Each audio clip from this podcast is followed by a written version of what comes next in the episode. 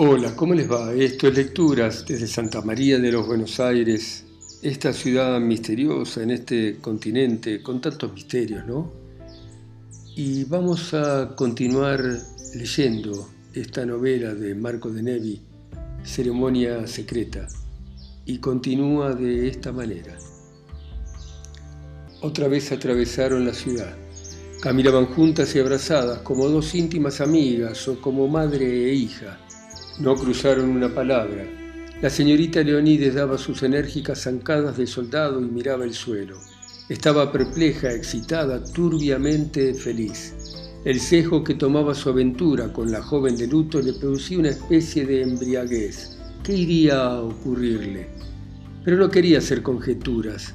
Sucediera lo que sucediera, ella estaba pronta, porque a menudo, enferma de soledad, había soñado que en este poblado mundo había alguien que conocía su existencia, que necesitaba de ella, que la esperaba y la buscaba y que alguna vez la encontraría y se la llevaría consigo. Y ahora esa loca fantasía dejaba de serlo. Pero no hay que interferir en la delicadísima mecánica de la magia con un pedido de explicaciones. Hay que dejarse gobernar y someterse. La señorita Leonides no se atrevía ni a echarle a la joven una mirada de soslayo por temor de que la magia se quebrase. Pero el sortilegio no se quebraba, el sueño proseguía, la muñequita rubia y regordeta continuaba trotando a su lado, sentía bajo el suyo su brazo rollizo incesantemente sacudido por ramalazos eléctricos, y ella avanzaba, seguía, avanzaba, hacia donde no lo sabía, no lo quería saber. Así llegaron a la calle Suipacha. Llegaron a ese tramo de Suipacha que va desde la diagonal norte hasta la avenida de Mayo, a donde no se ven sino tiendas, tiendas y tiendas y mujeres que husmean las vidrieras de las tiendas.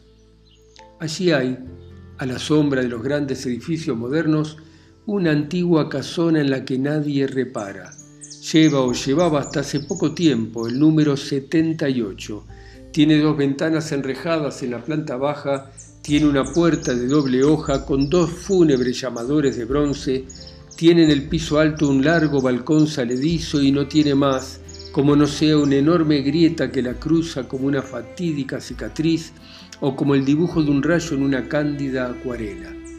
A su izquierda una tienda, a su derecha otra tienda, enfrente el muro de San Miguel Arcángel, la casona hace todo lo posible para pasar inadvertida, como si la avergonzasen su fea facha y su vetustez. No hace falta, nadie se fija en ella. Se la saltean como a un terreno baldío. Si la miran, enseguida la olvidan. ¿Acaso alguna pareja de novios durante la noche se acoge a su amparo, pero es para besarse, no para ocuparse de arquitectura? de modo que la casona está allí y es como si no estuviera. Está allí por omisión, como si por una fisura entre los dos edificios que la flanquean hubiese salido a la superficie una excrescencia, un escombro de la ciudad colonial, la que ahora yace sepultada bajo los rascacielos y las torres. A la tienda de la derecha y a la tienda de la izquierda les bastaría aproximarse un poco más la una a la otra y como una tenaza extirparían ese grano. La señorita Leonides, que marchaba raudamente por su hipacha, se quedó boquiabierta cuando la joven se detuvo frente a aquella reliquia. La vio extraer del bolsillo de su abrigo una llave, abrir trabajosamente la puerta, cuyos llamadores la amedrentaron como dos perros que se hubieran puesto a ladrar, y luego a hacerse a un lado para que ella entre pero la señorita Leonides no se decidía. ¿Qué hay? ¿Qué hay ahí adentro? Preguntó mientras espiaba el interior de la casona envuelto en vagas oscuridades. La joven sacudió repetidamente la cabezota. Nadie, nadie, dijo, y la cara se le puso sombría y miró a la señorita Leonides con angustia. Entonces, con el corazón palpitante, la señorita Leonides Arrufat penetró en la casa de la calle Suipacha 78. Un olor a humedad, a encierro, a medicamentos, a podredumbre y a muerte un olor que era la suma y el producto de todos los malos olores de este mundo fue lo primero que le salió al encuentro, arruinándole la emoción que experimentaba. Hubiera preferido retroceder, hubiera querido al menos llevarse el pañuelo a la nariz, pero la joven ya la había tomado de una mano y la arrastraba hacia el fondo de aquel abismo fétido. Atravesaron varias habitaciones en penumbra y atiborrada de muebles. Llegaron a un estrecho vestíbulo iluminado por la luz de tormenta que se filtraba a través de una remota claraboya. Escalaron una negra escalera de madera que rechinó y crujió bajo sus pies. Llegaron a otro vestíbulo aún más pequeño. Recorrieron un pasillo. Atravesaron una antecámara. Se detuvieron frente a una puerta. La muchacha abrió esa puerta y la señorita Leonides se encontró dentro de un lujoso dormitorio. En los primeros instantes no vio sino la formidable cama matrimonial, cubierta de una colcha de raso blanco, el vasto ropero de tres cuerpos y espejo de luna, un abigarramiento de mesitas y poltronas, y allá al fondo la gran puerta ventana velada por un estor de macramé. Detrás del estor distinguió la mañana y en la mañana la silueta ocre de San Miguel y esa imagen entrevista desde una perspectiva para ella tan insólita sin saber por qué la alarmó. Bruscamente todo le pareció tan absurdo que no supo cómo continuar. Dio unos pasos por la habitación. Sentía a sus espaldas los ojos de la joven. La oía respirar entrecortadamente. Hasta se le antojaba percibir otra vez aquel estertor, aquel gemidito. Estaba azorada. La habían arrastrado se había dejado arrastrar hasta un escenario y ahora esperaban que representase un papel. ¿Qué papel? Lo ignoraba. Y la joven ahí como un telón que se levanta, como un timbre que suena, como una mano tendida. Buscando cómo colmar ese vacío embarazoso, la señorita Leonides hizo una cosa de lo más cómica se puso a examinar con denodado interés las fotografías que decoraban las paredes del dormitorio. Se miró con un hombre rubicundo y de grandes bigotes, con desvaídas señoras que ostentaban sombreros muy semejantes al suyo, otra vez con el hombre de los bigotes, con recién nacidos, vestidos y desnudos nuevamente con el hombre de los bigotes. De pronto tuvo un sobresalto. Una mujer que se le parecía extraordinariamente que se le parecía vagamente, que tenía con ella un admirable o, o no sabía bien, un borroso parecido, la contemplaba desde una de las fotografías. De pie a su lado, una niña idéntica a la joven de luto apoyaba la cabeza en el hombro de las socias de Leonidas Arrufat y ambas, a través del objetivo de la cámara fotográfica, la miraban fijamente con unos ojos cautelosos y pertinaces. La señorita Leonides estaba tan estupefacta que no pudo evitar volverse maquinalmente en dirección de la joven. Esta evidentemente esperaba ese gesto, y lo esperaba como una fogosa invitación a dar rienda suelta otra vez a sus demostraciones de cariño, porque acercándose a la carrera se le colgó del brazo acomodó la cabeza sobre su hombro, copió fielmente la actitud de la niña de la fotografía y nuevamente repitió aquella extraña palabreja. Mua, mua, mua. Durante unos minutos las cuatro mujeres se estudiaron. Evidentemente, reflexionaba la señorita Leonides mirando a su doble, evidentemente posee alguno de mis rasgos. Lástima ese peinado con la raya al medio, la hace tan anticuada. ¿Comprenden? Una mujer que parecía escapada de un álbum de fotografías del año 1920 contemplaba la fotografía de una mujer que parecía escapada del año 1920 y la hallaba anticuada. Y está bien, porque de lo contrario no habría en este mundo ni jueces ni críticos. En cambio, seguía pensando la señorita Leonides, la chica salió tal cual. Tal cual menos el abotagamiento de la cara. De modo que aquí está la clave, dedujo la señorita Leonides. Me ha tomado por esa mujer que seguramente es su madre y que seguramente acaba de morir. Vaya, así todo queda aclarado. La vulgaridad de esa explicación la defraudó. Había esperado otra cosa menos fácil, más enrevesada. ¿Y ahora qué restaba por hacer? Decirle, hija mía, yo no soy lo que usted imagina, así que por favor déjeme ir e irse. Se libró del brazo de la joven, dio unos pasos oblicuos, unos pasos en varias direcciones al mismo tiempo, como quien busca una salida, y como quien no la encuentra se detuvo y apoyó una mano sobre un mueble.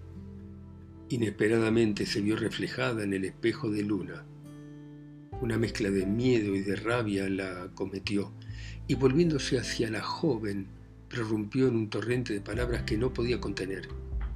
¿Y bien? ¿Y bien? ¿Qué esperás? ¿Qué querés de mí? ¿No haces nada? ¿No decís nada? ¿Te, has vuelto muda?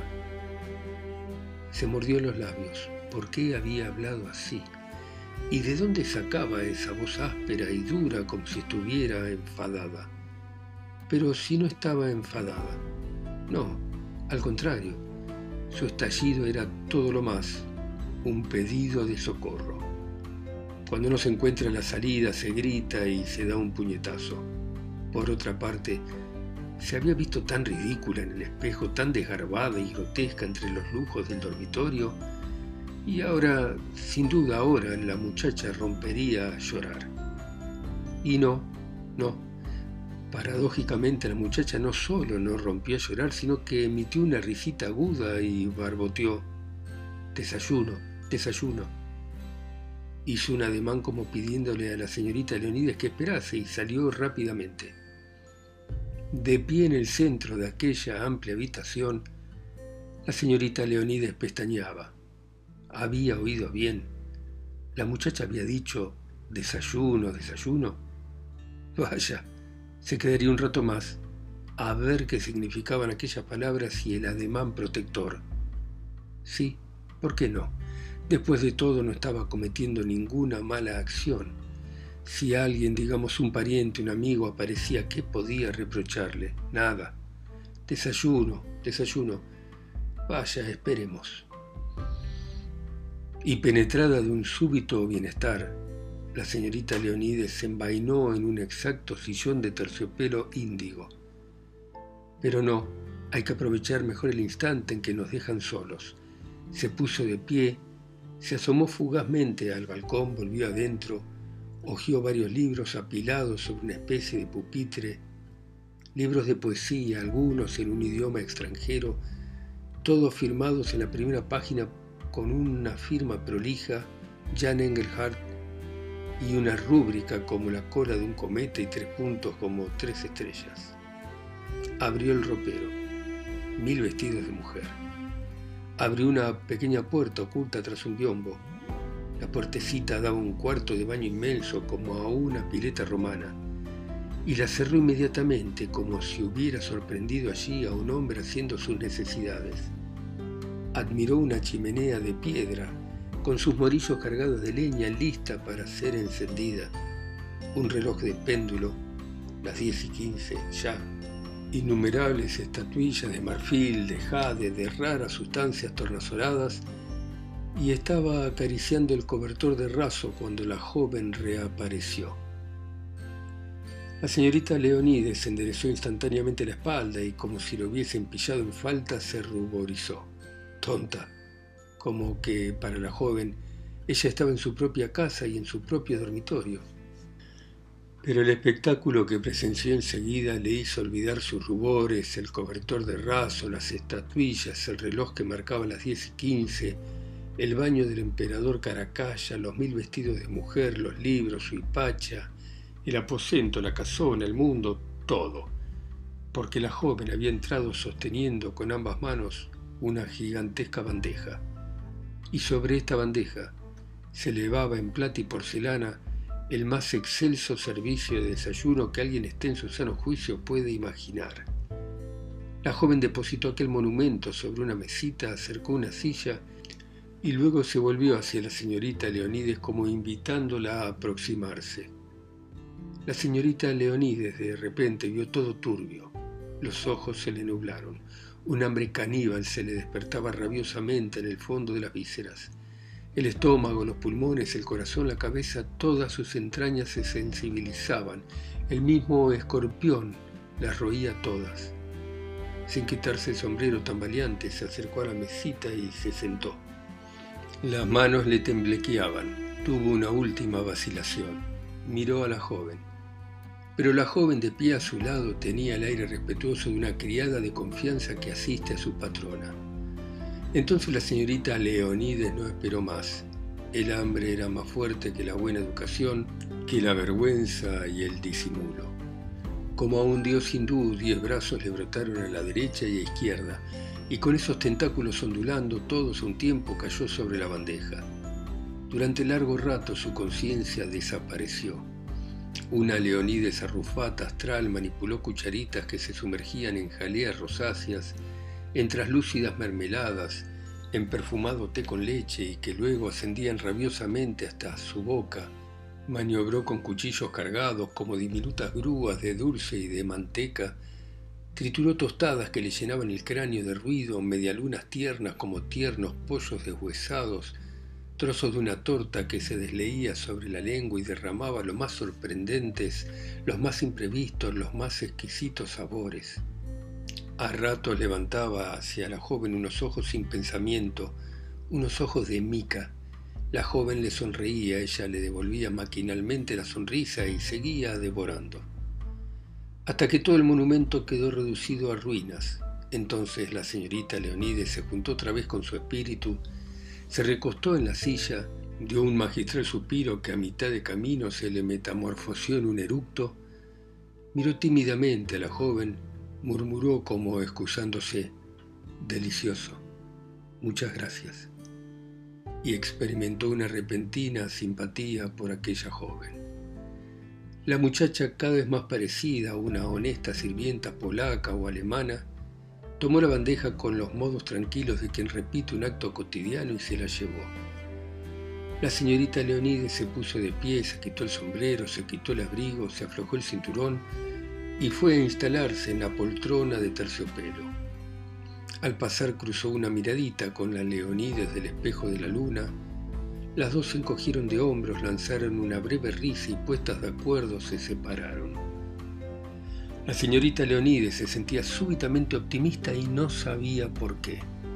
Olas de abnegación y de bondad le trepaban por el cuerpo. Tenía ganas de conversar, de conversar con la muchacha, con alguien, con cualquiera. El mundo es hermoso, la gente es simpática, hay que vivir. Así son de profundos los efectos de un tremendo desayuno. Cuando la chica volvió, la señorita Leonides, balanceando una pierna y pasándose la lengua por los dientes, le preguntó, Querida, ¿de veras estamos solas? La muñequita dijo que sí con toda su cabezota. ¿Y ese desayuno? ¿Lo preparaste vos? Otra vez la cabezota se sacudió como la de una marioneta. ¿Sin la ayuda de nadie? Una sonrisita socarrona afloró entre los labios pulposos.